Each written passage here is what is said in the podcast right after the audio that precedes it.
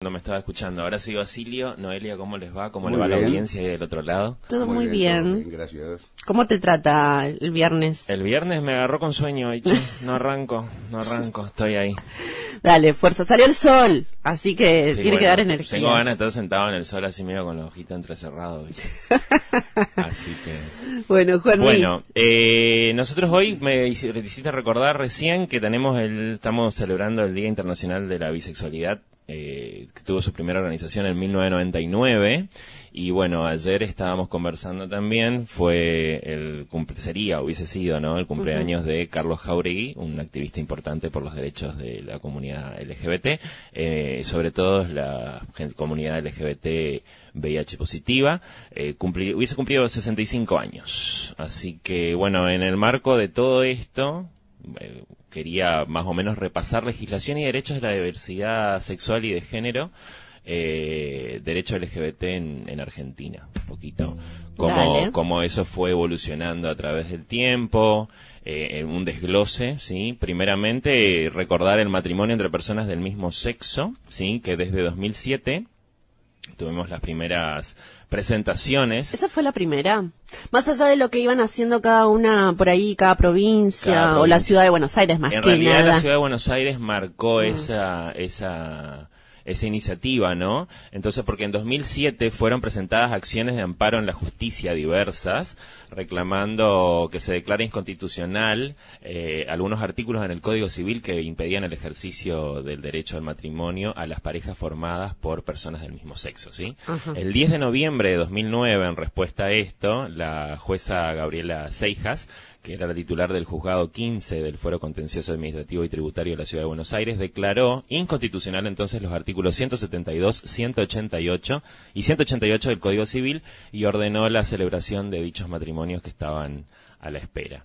Eh, posteriormente fue aprobada la ley 26.618 de matrimonio igualitario, sí, que es una modificación de algunos artículos del Código Civil, eh, más o menos en el libro 1, sección segunda, que sería de los derechos de las relaciones de familia, y del libro 2, sección tercera, título 2, de la sociedad conyugal y otras secciones del Código también fueron modificadas por esta ley, ¿no? Eh, el cambio más importante se dio sobre el artículo 172 que definía el matrimonio entre el hombre y la mujer, ¿sí? A partir de esta ley se reemplaza por contrayentes y se agrega que el matrimonio va a tener los mismos requisitos y efectos con independencia de los contrayentes, sean del mismo, eh, esto- estos del mismo o de diferentes sexos, ¿sí? Eh, esto implica también la adopción, ya que el artículo 312, ¿sí? Eh, que reza que nadie puede ser adoptado por más de una persona simultáneamente, salvo que los adoptantes sean cónyuges, eh, este no se modifica, ¿sí? En el artículo 326, en el caso del Código Civil, que trata sobre el apellido de los hijos adoptivos, hace una aclaración para que cuando se trata de padres de distinto o del mismo sexo, ¿sí? Se aclaran. Esas son las, las ampliaciones que hubo sobre el Código Civil a partir Que puede de- llevar los dos apellidos. Exactamente, a partir de la ley 26.618 de matrimonio igualitario. Eh, se modificaron también en, esa, en ese momento los artículos de la ley 26.413 sobre la inscripción de nacimientos y la eh, 18.248 sobre los nombres y apellidos de las personas. Eh, las nuevas leyes fueron promulgadas por la presidenta en aquel entonces, Cristina Fernández de Kirchner, en un acto realizado en la Casa Rosada, del que participaron representantes de las organizaciones LGBT. Eh, más adelante, el nuevo Código Comercial Civil, de, Civil y Comercial de la Nación de la República Argentina entra en vigencia el 1 de agosto del 2015, ¿sí? Y recepta el matrimonio igual- igualitario en el artículo 402, estableciendo que ninguna norma puede eh, ser interpretada ni aplicada en el sentido de limitar, restringir, excluir o suprimir la igualdad de derechos y obligaciones de los integrantes del matrimonio y los efectos eh, que éste produce, sea construido por dos personas de distinto o de igual sexo. De esta manera deja en claro que todos los derechos y obligaciones que deriven de la unión marital aplican para todas las uniones sin importar orientación sexual o composición. Eh, también tuvimos, eh, por ejemplo, modificaciones a lo largo de este tiempo en la ley de reproducción asistida, que es la ley 26.862, eh, de reproducción médicamente asistida, también conocida como Ley Nacional de Fertilización Asistida, ¿sí? Que fue sancionada por el Senado y la Cámara de Diputados de la Nación Argentina eh, el 5 de junio de 2013 y promulgada el 25 de junio del mismo año, ¿sí? Mediante la cual se permite y se regulan eh, las eh, más variadas posibilidades de fecundación e implantación. Dicha ley incluye a las mujeres solteras y familias homoparentales. Esa ley fue impulsada por la Federación Argentina LGBT, de la cual la Asociación Civil de la, de la, que presido acá en Iguazú forma parte, ¿sí? Bien, porque a partir de la ley del matrimonio igualitario ya se tuvieron que ir modificando y adaptando un montón de legislaciones, ¿no? Y derechos. Exactamente. Eh, nace también la Unión Civil y Convivencial. A partir de eso, en 2015, tras la entrada en vigencia del nuevo Código Civil y Comercial, se reconoce la nueva figura legal, legal para inscribir parejas de hecho. ¿sí? Eh, así que eso también. Eh, leyes, algo que nos queda pendiente acá en Argentina es el tema de las leyes contra la discriminación. ¿Ah, sí? Sí. ¿Por qué? Porque a nivel federal no existe una ley que prohíba, en general, toda forma de discriminación basada en orientación sexual y la identidad de género, ¿sí? Hay una ley antidiscriminación promulgada en 1988, pero no incluye como categorías protegidas la orientación sexual o la identidad de género. Ah. Eso es una deuda todavía pendiente, Interesante. A nivel comunitario, bueno, en 1998 se puede mencionar la sanción de la Declaración Sociolaboral del Mercosur, ¿sí? que establece que en el primer artículo el, principio de no discriminación, incluyendo entre las causas prohibidas eh, de discriminación aquellas que fueran por sexo u orientación sexual. Eh, así que bueno, eso es más o menos lo más reciente que se tiene en materia de legislación en, las, en la región, pero a nivel federal no hay ninguna ley que, que regule el tema de la discriminación. Bien. Eh, algunas provincias sí implementaron leyes para proteger a las personas LGBT eh, de algún tipo de discriminación. Por ejemplo, Rosario tiene una ordenanza sancionada, eh, la ciudad de Buenos Aires, y así algunas algunas cuestiones. Entonces, cuando se habla de homofobia, lesbofobia, que está mal dicho el término, ¿no? Sería homodiante, lesbodiante. ¿No hay una legislación específica? No, todavía no hay una legislación específica que, incluya esa cuestión de identidad de género, así explicitada, ¿sí? Se puede, eh, o sea, por eso te digo, tiene, depende de la jurisdicción, algunas jurisdicciones incluyen eh, a las comunidades LGBT como tal descritas, pero lo que se aplica es generalmente la cuestión de leyes relacionadas a la violencia de género. Todo lo que aplica a las mujeres aplica también para el colectivo LGBT. Pero no está todavía eh, diagramado en una ley federal que integre todo esto. Bueno, hay que ajustar eso, y nadie. Eso es lo que tienen que ajustar todavía, ¿sí? Eh, donación de sangre, por ejemplo, en 2015 también la resolución 1507 del Ministerio de Salud levantó la prohibición de donar, recién en 2015, la prohibición de donar sangre según la orientación sexual de la persona. Esto es súper reciente. Sí, hace, muy Entonces, poco. Eh, eh si bien hay un montón de rechazo, bueno, vemos que, los avances fueron de 2007 en adelante, más que nada cuando repasamos las cuestiones, así que todavía estamos como bastante fresquitos en el asunto, ¿viste? Eh, hay una ley, eh, por ejemplo, contra crímenes de odio, ¿sí? 26.791, promulgada en diciembre de 2012, ¿sí? Que modifica el Código Penal añadiendo la pena de prisión perpetua a los delitos de odio motivados por orientación sexual. Por eso hubo un fallo histórico hace muy poco tiempo del, de un travesticidio.